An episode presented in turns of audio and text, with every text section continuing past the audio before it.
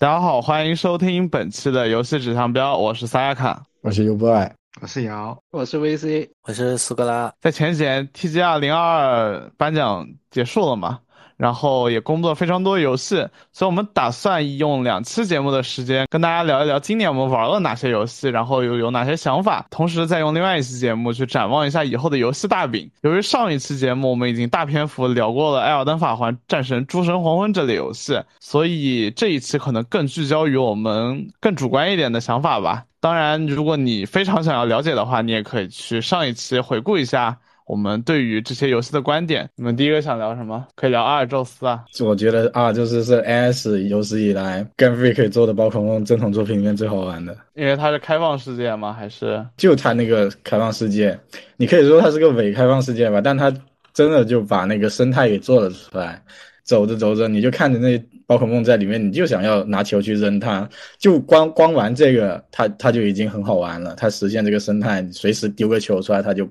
可以跟野外的宝可梦战斗，这个就是很吸引宝可梦系列玩家，或者说，我觉得就算是对于动画粉来说，可能它会更加吸引吧。就你看动画，以前看动画都是就是这样一个真实的生态，但你玩游戏就不是嘛。现在它终于实现出来了，我觉得有很大的一个进步。宝可梦训练师都可以和宝可梦互搏了，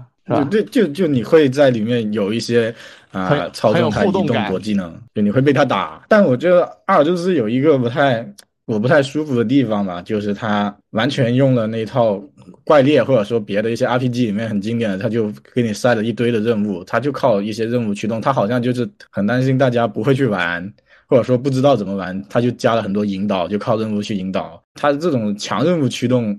对于我来说，我给我压力有点大。有点画蛇添足了，是吧？对对对，啊，本身就已经很吸引我去探索他那个世界了。任务一多，反而有点影响我的观感。包括后面朱子，其实好像听说这一代也是因为开放世界，然后应该算是多少年来宝可梦做的最好的一代了，是吧？这个朱子。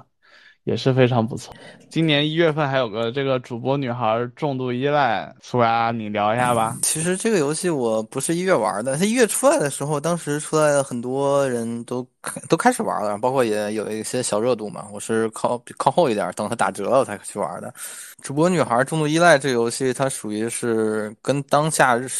当下热点结合的非常非常紧密的这么一款游戏。就是这个游戏你放在前几年。甚至说放到明年、放到后年去，它可能就不会像现在这么火了。它里面讲的所有的东西，其实都是当下发生的这些互联网上可以说二次元圈发生的事情吧。讲的是一个抑郁症的女孩，当然后你去当她的主播经纪人，然后帮助她获得粉丝的这样一个过程。游戏体量非常小嘛，因为我总共玩了也就六个小时就全成就了，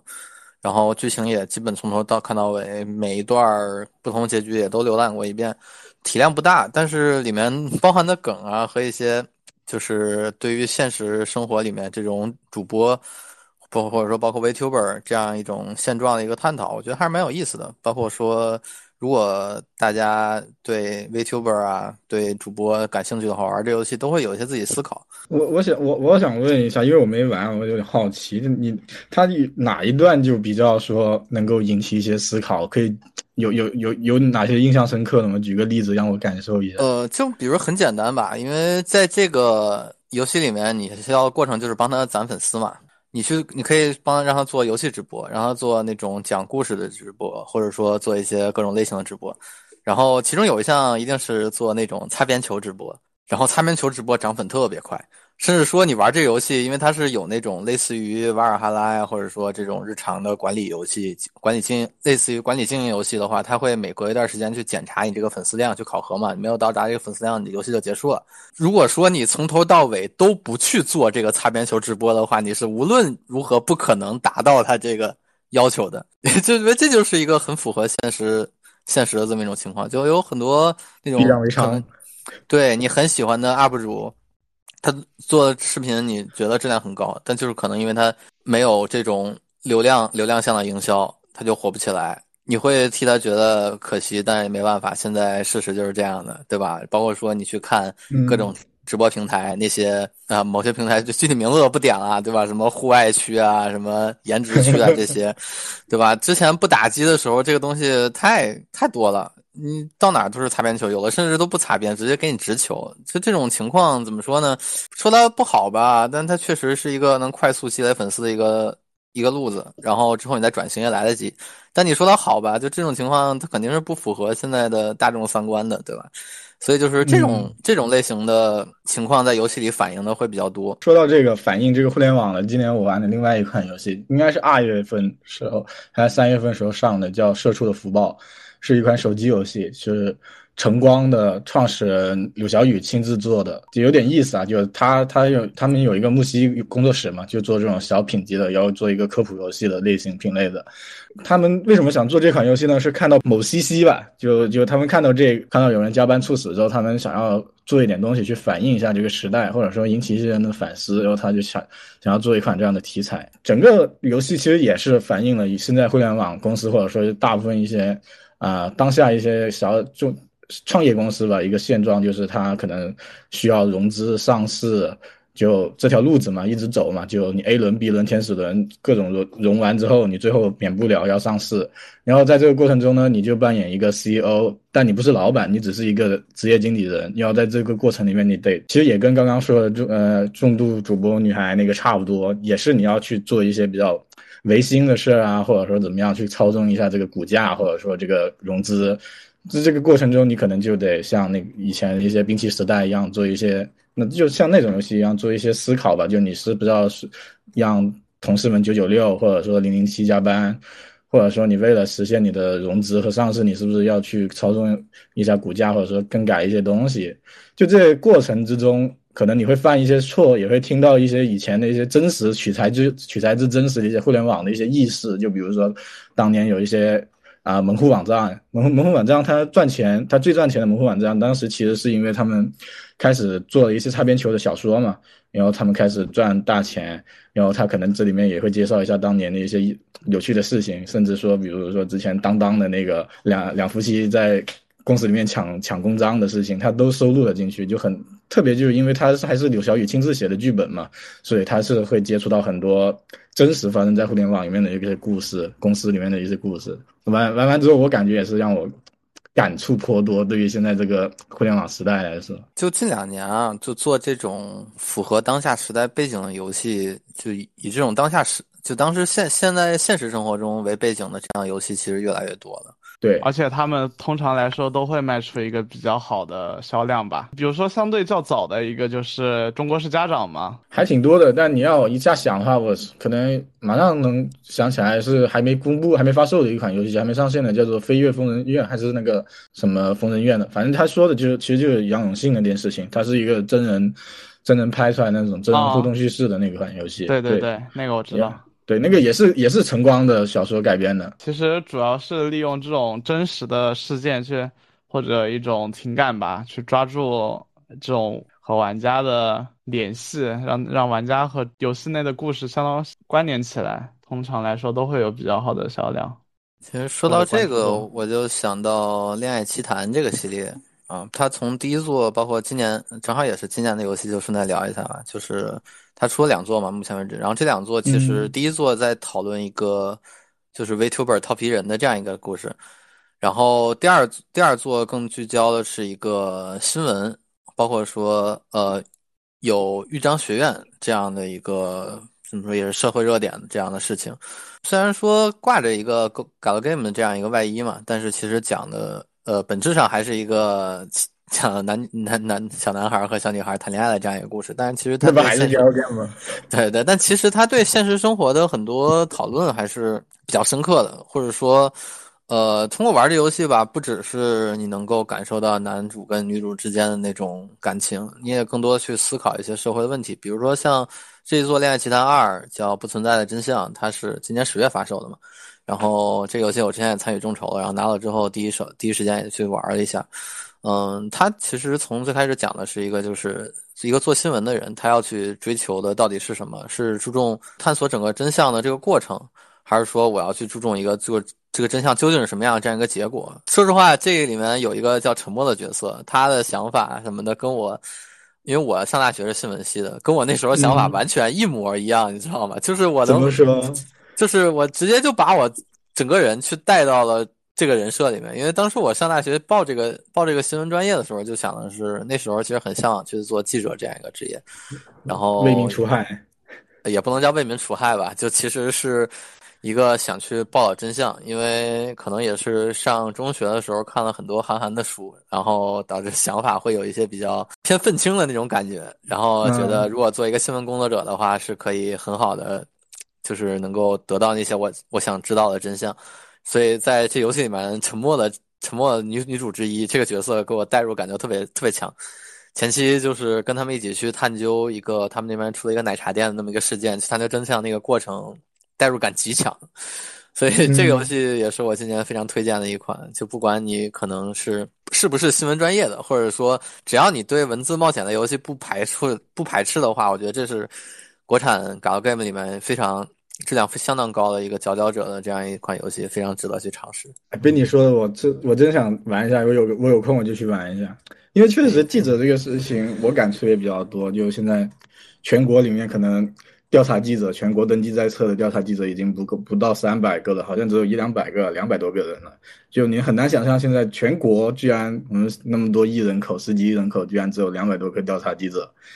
就是很讽刺的一件事情。但过多说又不好说了，只能说现在很少人会去调查一些事件的真相吧。感觉这个题材还是挺好的，会想去尝试一下。嗯，其实刚刚提到那个这种现代、这种现现实生活的一中的一些事件的一些热点，就关于这些相这相关的游戏，就这几年应该 这几年大家感触最深的，应该就是 瘟疫公司还有死亡搁浅了吧？这还是真正的蹭蹭到最大的 热点。这非常有意思一点，就是在公布死亡搁浅二的时候，小岛秀夫也说了，他当时重写了死亡搁浅二的剧本，就是为了怕再次避免再次成为预言家。这还挺有意思的，把他刀了可以吗？是，这这算是就是你要想专单专门为了某些热点来做一个游戏，其实很困难。但是你有时候真的有些游戏就是就是会因为一些热点突然 歪打正着，然后突然莫名其妙一个热点蹭到自己身上来了。对对对，包括还有今年其实很大的事儿，比如那个那个极乐迪斯科，就是最早的那些那个开发团队，现在不是很多人离职了吗？原因不是也是被他们自己内部被资本搞了，就有想让他们自己的那个故事的那个就自己就成为了故事的原型。对，真的是很很很可怕。就其实年初的话，其实还有一款游戏，我个人也是觉得非常值得推荐的，就是《游戏王大师决斗》。从我个人来讲，这款游戏可能是我今年的年度游戏了。我觉得它首先从玩法上，玩法上当然是没有什么创新的点的，对吧？毕竟是游戏王。游戏王这样一款这样一款经典的世界，现在在世界上销量排行第一的卡牌游戏，相当于它做一个官方的。按照最符合现在实卡玩法这样的，然后把它重现到了移动端和 PC 上面。它对于已经在玩游戏王和没有在玩游戏王，可能想入坑的玩家来说，都是一个非常好的这样一款游戏。首先，对于你想玩，就是已经在玩游戏王的这些玩家来说，你是有底子的。你来这个，因为你买实卡需要花钱的嘛。然后你在这个游戏里面呢，它虽然有氪金充值的选项，但其实你完全不用花钱。就能组出很多套卡组，这个这一点是跟目前市面上同类型的这种电子集换式卡牌的不同点之处，就在于它真的是一个非常非常省钱的游戏。你往里面氪金花钱，顶多是买皮肤，或者是说抽那种高罕贵的卡牌，卡牌稀有度。但是如果你真是纯粹的去为了打牌的话，进这个游戏你真的是完全不用花钱，它的钻石给的非常非常多。基本上一个新人进去的话，你完全。不用花钱，也不用怎么做任务，大概两三套卡组就已经出来了。游戏环境其实目前跟实卡，因为我也是实卡玩家嘛，它跟目前实卡的话，大概是差了一两个版本这样的。但其实它也在一直更新。然后对于那些没有玩过游戏王，或者说对游戏王仅仅是刚刚入门的玩家来说的话，它的各种，因为游戏王的规则算是目前所有的实卡 TCG 集团式卡牌里面算是最复杂的一个，包括它有很多很多可能你对新人去说，比如说卡时点。娶不娶对象，啊之类的这种事情的话，你很难去跟一个不玩游戏王的人去解释。那这种东西的话，在这种东西在游戏里面的话，它其实也不会告诉你。但是它的机制就会防止很多在你现实玩牌，因为双方不不是特别了解这规则，或者说这个规则理解的没有那么通透的时候，它有一个系统去告诉你这个时候应该去怎么处理这个各种卡的效果。就包括很多，其实现在因为我会经常去线下去打这种实体的比赛嘛，就是很多你去打比赛的时候，你就会遇到有些人对这个规则他就理解的不正确，然后有些卡的处理的时候，他就会发出质疑。这时候你还必须要去叫裁判过来告诉他这个事儿应该怎么样，甚至有时候你去叫了裁判，裁判也不太明白这个东西。但是在这个游戏里面，它就有系统告诉你这个时候这些卡的处理效果应该是怎么样的，所以就是它也是一个非常好的帮你去入门的这样一种方式。其实我最近在接触桌游之后，也有这种感觉，就是你永远是在线上打桌游，会比在线下打桌游更方便、更适合入坑一点，因为你不需要去解散。桌游很麻烦，其实就是解散。像在线上打这种游戏，其实它是非常好的一种拉新的方式，好吧？那个桌游这个我确实也有很多话要说啊，因为我入坑桌游其实是项目的项目经理带我入坑的，就是我们我是从线下桌游入入坑，然后当时的话。是很依赖，很依赖当时我们那个领路人，就是他得非常会解释规则，然后把每一步都能够说得很清楚，并且就是让参与的那些新手就是都可以说，你只需要去着眼于眼前的的那那小块操作就几乎就可以了，就是这样的话就可以让人比较容易入手一点。但是玩的之后越来越复杂之后呢，就是说你线下和线上有一个很明显的一个。差别就是说，一个是一个是 set up 的时间，我想去在那个线下开一局什么全球惊悚这类的这这种这种游戏的话，可能光 set up 的一个时间就是提就是布置的时间就要花上半小时以上，然后但是到线上的话，它就只需要一键两键，就是可以已经把把所有东西都 set up 好了，就可以节省很多时间。然后第二就是做很多。像抽牌啊，或者是一一些卡牌，就什么那种使用上的一些地方，还有包括结算啊，还有什么各种指示物相关的一些东西的话，在线上确实是非常方便的，就是它可以是的，是的，解决很多问题。你不用对全自动是真的。真的很方便，而且你不用去担心有些规则会出问题，因为它所有规则你只要跟着电脑走，它就完全没有问题。如果你是一些比较特别的规则，有时候其实查规则书都不一定说得明白。然后我们把目光转到今年六月吧，比如说 AI 二，AI AI 梦境档案二。然后《涅槃创始》这个游戏，说实话，怎么说？这游戏本来应该是我今年最最最期待的这样游戏。我本来希望它能变成我今年年度游戏的，但是结果很令人失望。这游戏的剧本家大家都知道打月刚太郎嘛，然后我是打刚月太郎，对，我是打月，我是打月刚太郎的伪伪粉，或者说怎么狂热粉丝，真的。你想卧槽在牛逼里。对对对对对，卧槽是真的牛逼，对吧？达月老师在微 在微博很能整活的，写中文的时候。但是怎么说呢？打月打月往年的那些作品，第二作，包括说从最早的 Ever 时期，呃，最早其实不是 Ever 时期，最早应该是《秋之回忆二》Ever 时期到后面的《极限脱出》《善人死亡》，就每一个他负责的每一个系列的第二作，其实都是。不管是出圈也好，还是游戏本身质量也好，都是一个非常大、非常相比第一前作都有一个很高的提升，甚至说也是整个系列也会成为整个系列巅峰这样的一种感觉。但是 A I 二完全没有达到这样一个打越打越刚太郎的游戏的第二作的这样一个水平。就首先它是把呃 A I 梦境档案是一个解谜解谜的一个文字冒险游戏嘛，算是有一部分文字冒险，然后也有一部分类似于密室逃脱的这样的解谜环节。然后剧情肯定是重中之重的，但是首先这一座从剧情上来说，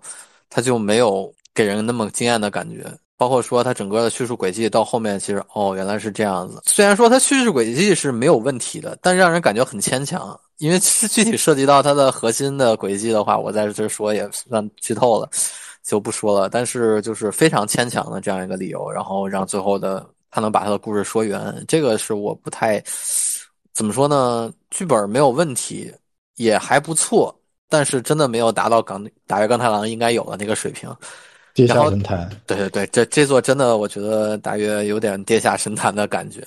我觉得他都比小高好点了，小高都江郎才尽了。呃，怎么说？小高的话，他既然把那个大湾论破，他已经把大湾论破三的结局写成那样的话，这个系列确实就不会再有后面的作品了。他已经收官了，我觉得也不太好说了什么了。但是就是还有就是 A I 二这一座，他把他把前一座所有的糟粕全都完美的继承了下来，并且继续发扬光大。前一座。所有玩家对它的糟糕，就是对它的槽点，基本都集中于，首先他一直在讲黄段子，然后一直在跳舞，就是搞意义不明的跳舞，然后第三一直在搞意义不明的 QTE，这三个部分完美的继承到了 AI 二，并且每一个部分占比都更大了，包括说甚至最后。在这个游戏的大结局的时候，应该是剧情最高潮的阶段。他不给你做那种解谜，或者说给你去还原事件真相这样的，让你就想给你醍醐灌顶那种感觉。他最后给你来一个 QTE 大决战，就真的让你玩的很懵。你觉得你可能觉得玩完这一段之后，他会他肯定你不能在这儿结局吧？你不能这样吧？结果他真的就在这儿。给了你一个大结局，当时玩的时候真的很懵，就是对这个游戏期待这么这么长时间，或者说给了他这么高的期待，但最后却玩到了是这样的一个质量的话，说实话，我个人是不是很接受的？但是如果说你之前没有玩过打月的其他作品，或者说对这种类型的剧本接触的比较少的话，其实这一座，嗯，我觉得还是比较适合踏进这种呃解谜类、解谜悬疑式的文字冒险游戏。踏入这个门槛，我觉得这一座还是比较合适的。说实话，AI 这个系列整个其实它就是相比原来没有那么硬核了，然后但其实更适合入门了这样一种感觉。我我突然间想到了《夏日重现》。夏日重现，因为动画我没看，我是看的漫画的。它不是前前面其实也是推理啊，脑洞都挺烧脑的，挺好的。然后到了最后，他就突然间要硬硬硬要复合一下 Jump 热血漫画的那种风格，突然间搞一个大决战，就很很牵强，给人感觉他这个结尾怎么突然间就变成一个热血漫了？我我明明看的是一个推理或者说烧脑的，就很奇怪这种感觉。对，其实我觉得可能也是打月在向这个市场做妥协。AI 第一部发售的时候，其实它销量其实并不是特别好。当时我记得有一年 WePlay 忘了是哪，忘了具体是哪一年了。WePlay 的话，它是专门有一个展台的，但是基本没什么人去那儿试玩，零零散散那么两一两个两三个人在那儿玩，然后其他展台看人都很多，但唯独打月那一块儿没有什么人。包括说打月上台，他是有专门有一个采访的，当时是我记得是女王岩采访了他吧。然后我当时也在也在台下，跟我身边很，我身边大家全都是打月的粉丝。但其实我感觉在场的人里面，可能也就当时他采访的时候，我们坐在下面那人玩过打月的游戏，其他人对打月这个人说说打月刚太郎是一个非常知名的日本剧本作家，但其实你要说放到现在的玩家群里面的话，很多人其实也不认识他，包括压根就没有不像小岛小岛秀夫啊、神谷英树啊、宫崎英高这些名字叫出去那么响亮。说一个其实可能。没怎么玩过游戏的人也听说过，打钢太郎不是这样的。然后他不够出圈嘛？我觉得可能他你说要像小高一样弹丸论破，还有动画了，这种可能就会更加出圈一点。对对对，其因为因为其实像弹丸论破，它属于一个线性的叙事嘛，它整个流程也是线性的。然后像打月的每一部作品，其实它并没有这样的线性流程。如果就是很难动画化的那么一个那种游戏，就包括说艾维时期，像艾维时期应该算是一个吧，就大家公认的。根本无法动画化这么一个游戏，它并不像石头门那样的。石石头门虽然也多线，但是动画动画做的也非常好。但是打约的那种核心轨迹的话，它是完全不可能通过像动画那种形式一条线就给你展示出来，是完全不可能的。所以它出圈也很难。他又想吸引更多的玩家来，但他的手段就是黄段子、QTE 这种东西。所以我觉得他是不是找错了路子？还有一款今年就是比较火的一款独立游戏吧。是今年上半年一月份的，叫《暖雪》，它是 B 站发行的，对吧？嗯，B 站发行的独立游戏。对，这款游戏赖尼工作室做的。嗯，这款游戏据说也是非常带劲，因为它算是那种打打杀杀的肉鸽嘛，所以你说一下呗。我觉得如果要让最多更多人知道的话，它是一款什么样的游戏的话，你可以说它像哈迪斯一样，就那种 roguelike 的循环。包括它的那个机制，就过一扇门，捡一些能力，然后组一些流派嘛。根据你的那个刚开始选的一个流派，然后拓展一些道具之类的，然后道具里面又有各种的 roguelike 的分支。它的核心玩法也是比哈迪斯更丰富的，因为它的 build 系统其实比哈迪斯要丰富好几倍。在我看来啊，它基你想它基础应该好像是有八个流派，然后你每个流派之下，呃，结合不同的道具都会。都是乘以指数级的上升的那个流派 build 的丰富度，光是喜欢玩暗黑类的这种 build 的玩家，你玩暗蓝血就会觉得很带劲了。然后，如果你是一个动作游戏玩家，他首先他在动作上面做的，我觉得是已经是国产里面比较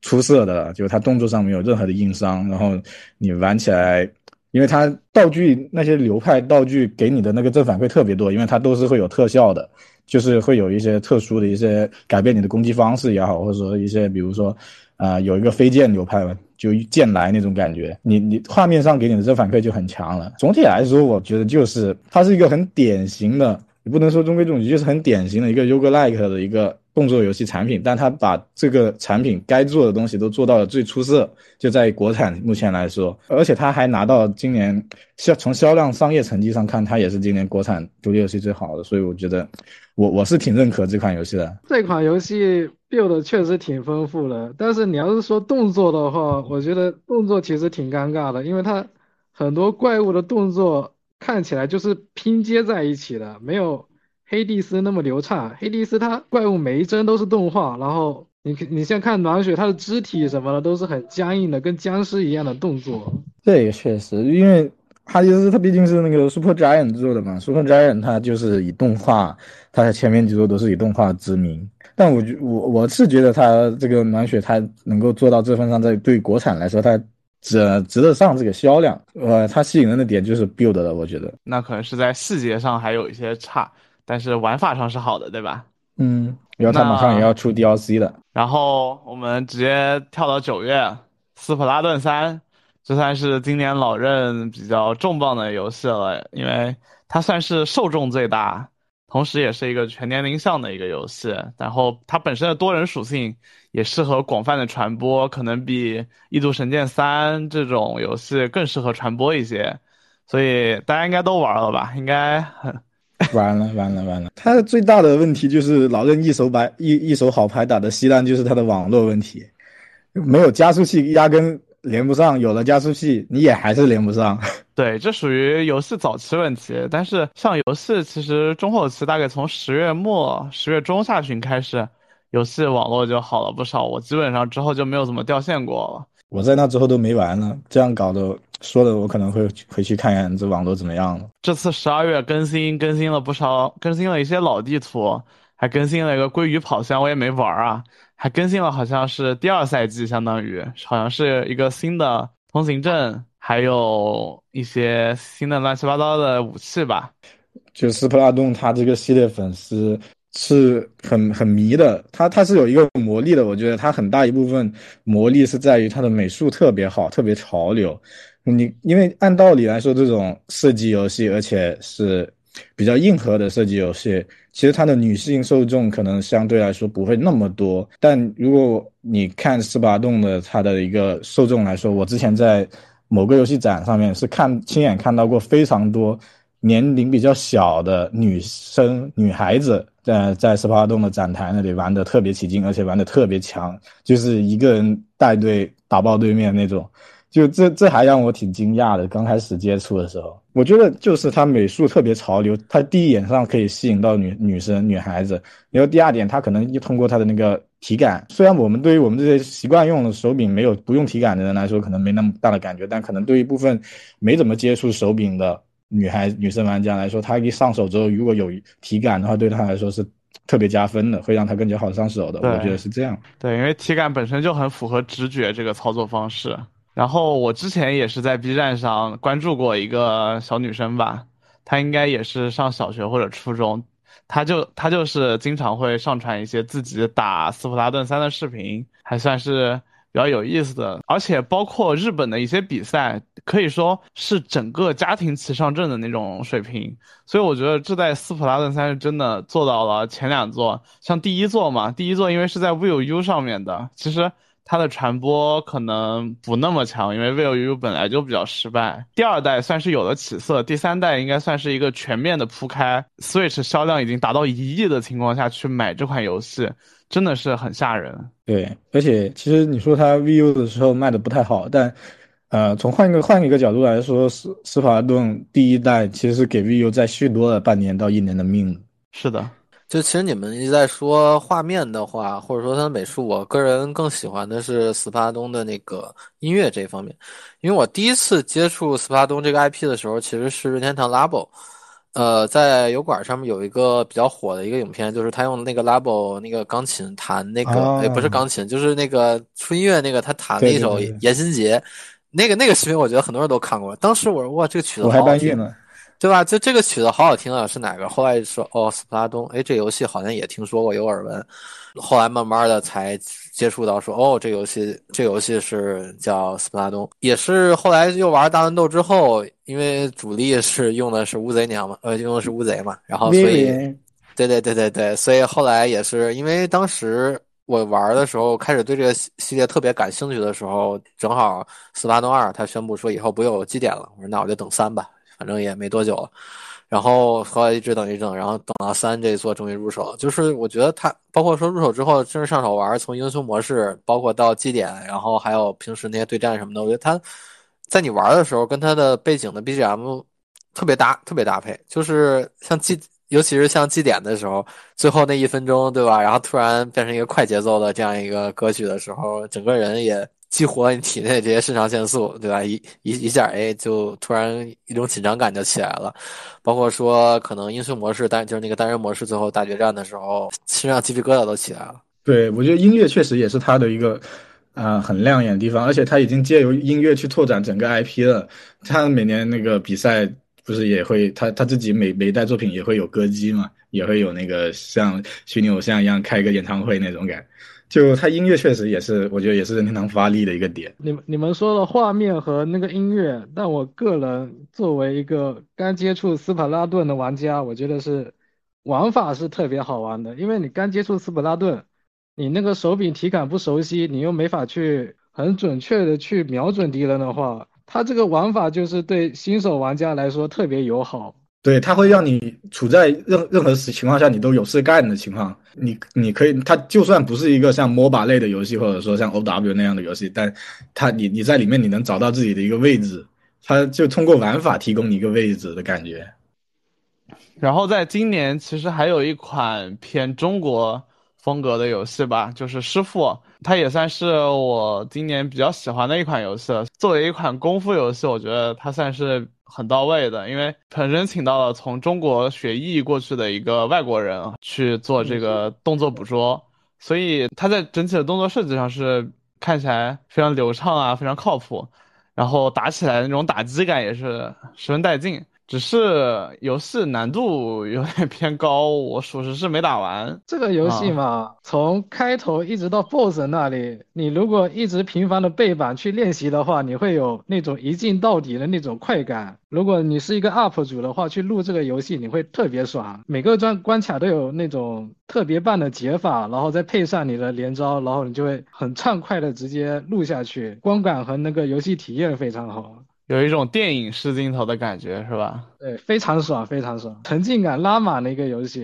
然后时间来到十二月，也就这个月。其实这个月有一款游戏，其实我本来没有抱有很高的期待吧，但是实际上手之后，它真的给了我一种非常奇妙的感觉，就是因为我是最早在手机上玩的十七嘛，然后后来才逐步接触《极品飞车》这个系列，后来也是玩了九，九是大家公认的神作嘛。但是《极品飞车不羁》这部作品，其实也是我觉得它是算这么多代里面也算是又走出来了，就是从泥泞之中走出来了。因为前两座像二十一呀、二十，它的玩法我觉得都不够那么《极品飞车》，它像是就它就是以一个年货的姿态出来的。但是《极品飞车不羁》它用的一种怎么说美术风格的碰撞吧，用现实和漫画两种风格进行碰撞之后，表现力是非常炸裂的。然后潮就那种街头潮流感特别足，对，有那种街头朋克的感觉。但这款游戏给我的实际上手体验其实也有那么一些一言难尽吧。就比如它的操作手感，因为我是《极限竞速：地平线五》的玩家嘛，再去玩《极品飞车不羁》，其实有一种车很重的感觉，就你感觉漂移的时候拉不住它，有时候你想停止漂移了，但是它还是会莫名其妙拉出去。我觉得前作会一样吗？这我觉得不一样。我印象中，我上一最后一部玩的《极品飞车》应该也就前年前两年的事情吧。那那一座，我印象中我开车的手感就是我对《极品飞车》那一座的手感的感受，像在开一张纸，就是纸片飘轻飘飘的，你知道吗？就是没有没有没有感觉，对，不一点都不厚重。可能这一座他们是不是因为上一之前那一座就是这一点被吐槽的比较多，可能做了很大的一个改动。在更深度的去聊这款游戏，其实我没打完，所以我不好聊。但我觉得可能是这这个作品也还是算是《极品飞车》。刚刚你说的，他走出之前那个泥沼泽泥潭里面的一个信号吧，因为呃，宣发期只有两个月吧，就刚公布，然后马上就发售了。就从这样这一点来看，其实我感觉可能他们也觉得自己不能再像以前那样那么去注重年货，或者说啊，再那么的一成不变了。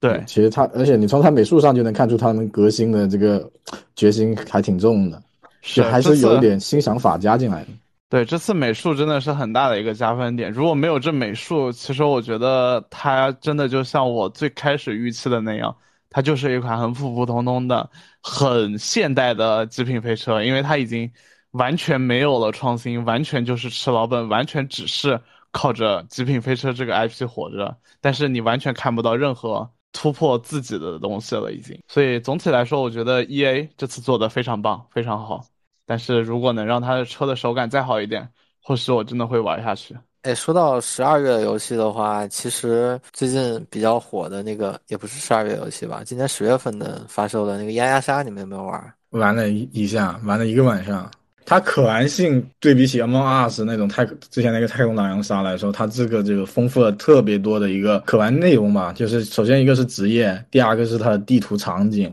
可互动的东西，它每个职业对应不同的胜负关系和玩法，就这种种东西加进去之后，你狼人杀的烧脑程度会加加大很多。然后你每个人，他因为他还有很各种中立者的那个啊胜负关系在里面嘛，你中立中立，比如说你得被你得去故意去泼脏水给自己，吧就那个把自己给在在投票阶段把自己给投出去，引导别人以为你是坏人，把自己投出去，就各种。啊，还有鹈鹕，鹈鹕就是你在做任务的过程中，你鹈鹕可以随便吃掉一个人，吃掉一个人之后，他会在你的肚子里，但那个人他不会直接死掉，他要到投票环节才死掉，然后他可以跟你对话，就是被吃下的那个人可以跟鹈鹕对话，就种种这种小的玩法设计点都很有意思，然后它的策略也和策略可玩性也会上升很多的档次，而且它又是一个，它加那么多可玩性之后，它是特别适合直播生态的一款游戏。所以它就直接被直播带火了，我觉得没错。我关注的那些炉石 UP 主，基本全都转型压压杀 UP 主了。又又是一款接受炉石主播难民的游戏。对对对，其实我感觉压压杀这个游戏相比那个 Among Us，啊，对对对啊，其实我觉得压压杀这款游戏相比 Among Us 来说，有点类似于血眼钟楼，然后至于狼人杀的那种感觉，就是它在以前的玩法上增加了更多的需要你去烧脑推理，包括说你可做的事情的这样一种感觉，导致整个游戏就不管你从一个观众的角度就观感来看，还是说从一个玩家的角度来看，你所做的不仅仅是好人去做任务，防止自己不要被杀。然后坏人进去去杀人，他尔虞我诈的成分变得更多了。然后每个人在游戏里面担当的角色也变得更重要了。我感觉这个游戏其实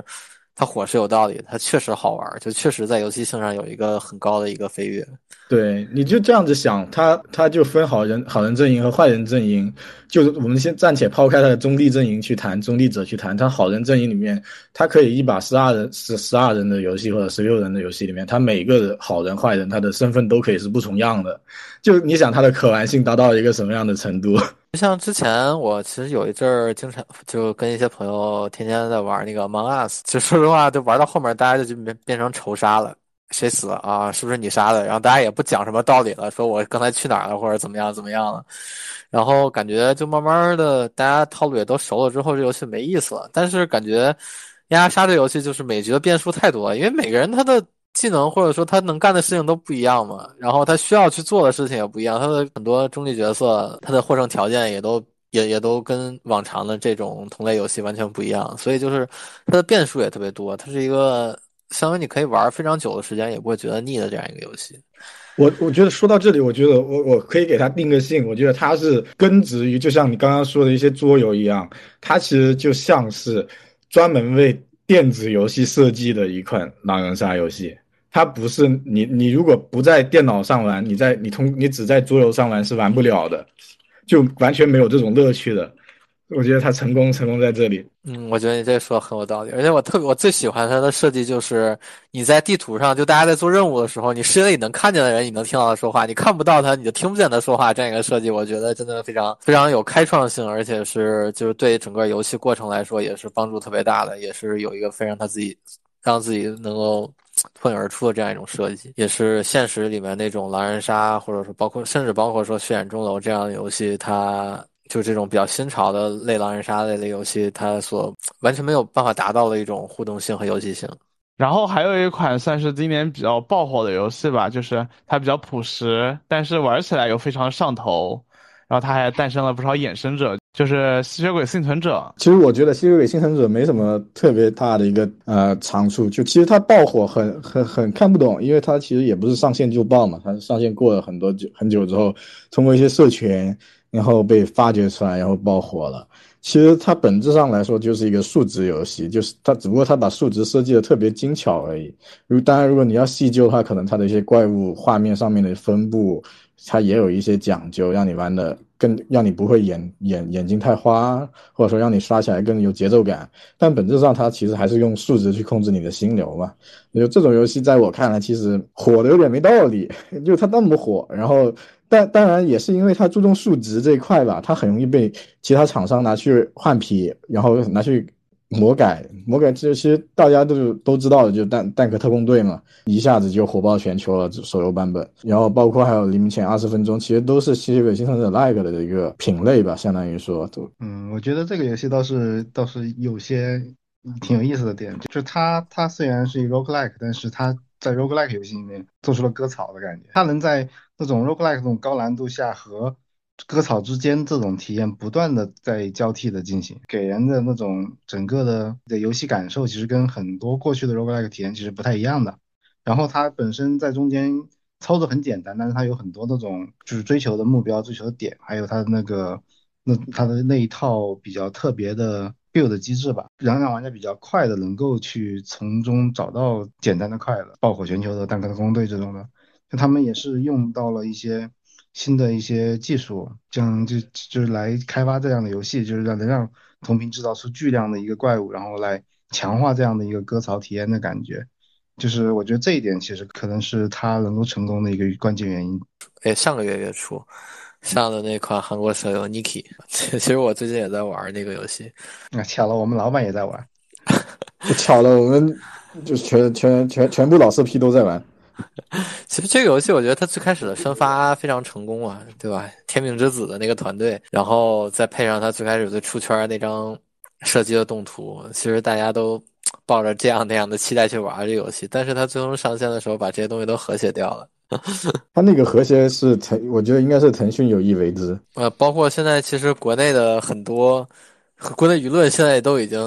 开始偏向去说腾腾讯怎么样怎么样怎么样了，就是这个游戏，这游戏真的从上线开始一直到现在一个多月了，它